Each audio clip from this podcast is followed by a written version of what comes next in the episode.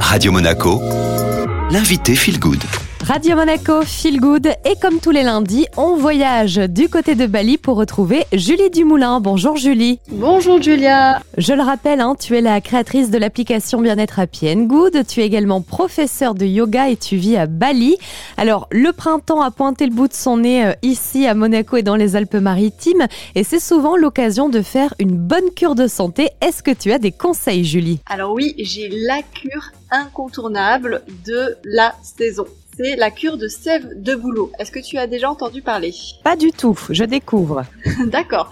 Alors c'est une cure qui se fait donc sur 21 jours comme la plupart euh, des cures.